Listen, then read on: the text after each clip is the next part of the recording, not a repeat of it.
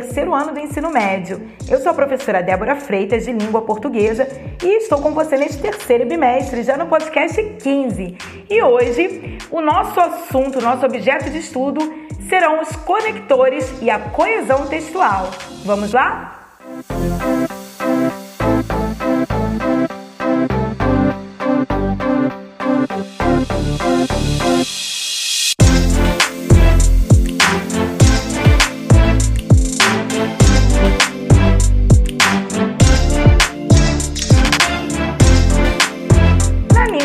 portuguesa, além da pontuação, há inúmeros conectores que possibilitam a articulação entre as ideias e estimulam a progressão do texto.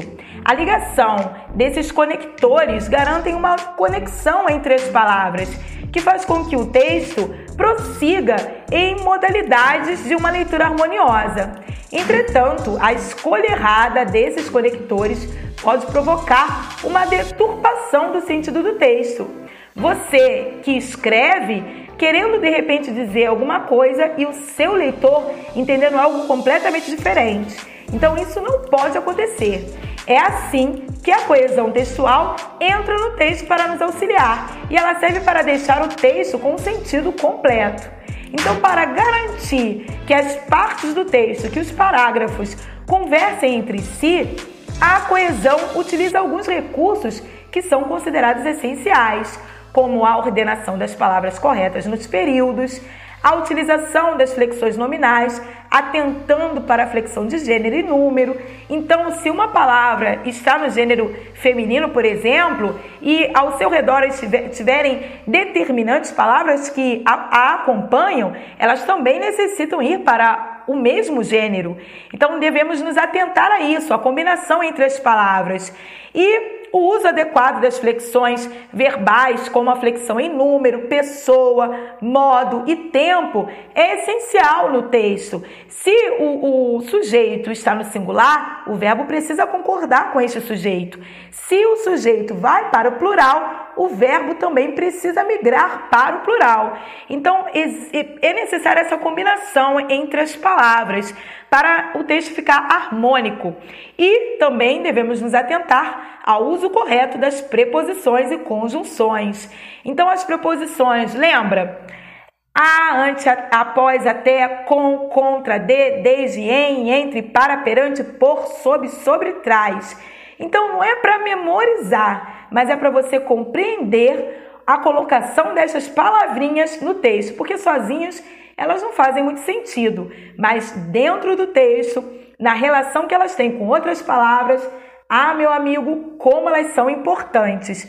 E as conjunções, que são é, é, palavras que ligam orações inteiras, palavras que ligam termos, palavras, e que, da mesma forma, sozinhas não produzem muito, mas dentro da frase estabelecem relações absurdamente maravilhosas. Se é um paradoxo, eu não sei, mas olha, produzem é, relações entre orações de progressão no texto, elas auxiliam a, a, dar continuidade para o próximo parágrafo, elas dão ideia de enumeração, de soma gradativa de fatos, de ocorrências elas dão é, aquela sensação, ideia de, de conclusão, auxiliam a formar expressões iniciais, por exemplo, na conclusão é, do, da sua redação. Então, você que é um futuro candidato a prestar o Enem, a prestar vestibulares, a escrever redações numa entrevista de emprego, por exemplo, fique atento à aula de hoje e não perca o foco, tá bom?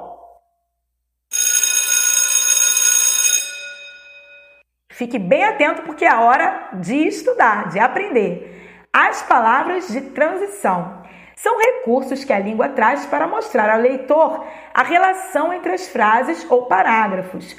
Possuem sentidos diferentes e são compostas por preposições, conjunções, alguns advérbios e locuções adverbiais.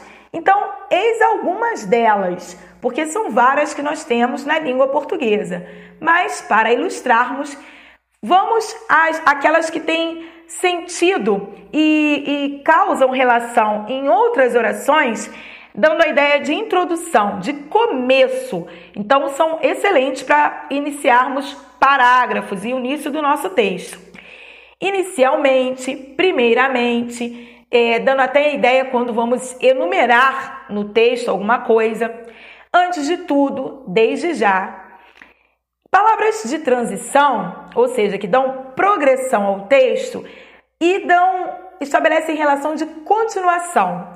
Além disso, ademais, do mesmo modo, ainda por cima, ou só ainda, bem como outro sim. Palavras que estabelecem relação e dão ideia de conclusão. Algumas, cuidado porque são clichês, ou seja, são muito repetidas.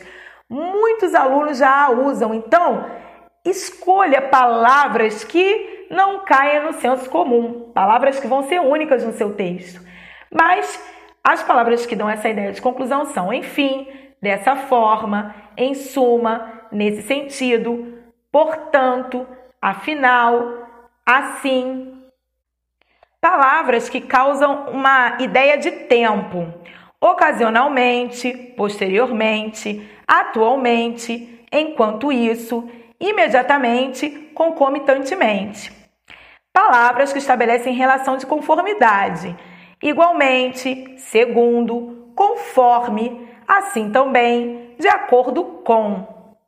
Então, olha que interessante, palavras que se encaixam no mecanismo mesmo de uma redação. Você está é, dando ênfase a um argumento de, por exemplo, de autoridade, e você quer falar segundo fulano de tal, conforme pesquisa realizada no Instituto Tal, de acordo com os dados do IBGE. Então, olha que interessante o uso dessas palavras-chave. Palavras que dão ideia de trazem a ideia de consequência. Daí, por isso, de fato, em virtude de, assim, naturalmente. Palavras que dão ideia de trazem exemplificação, esclarecimento então, por exemplo, isto é, a saber, em outras palavras, ou seja, quer dizer, rigorosamente falando. Então, eu espero que você tenha apreciado as dicas de hoje e que tal começar a treinar já os seus textos, as suas redações dissertativas, hein? Então, meu caro, bons estudos e até a próxima. Tchau, tchau!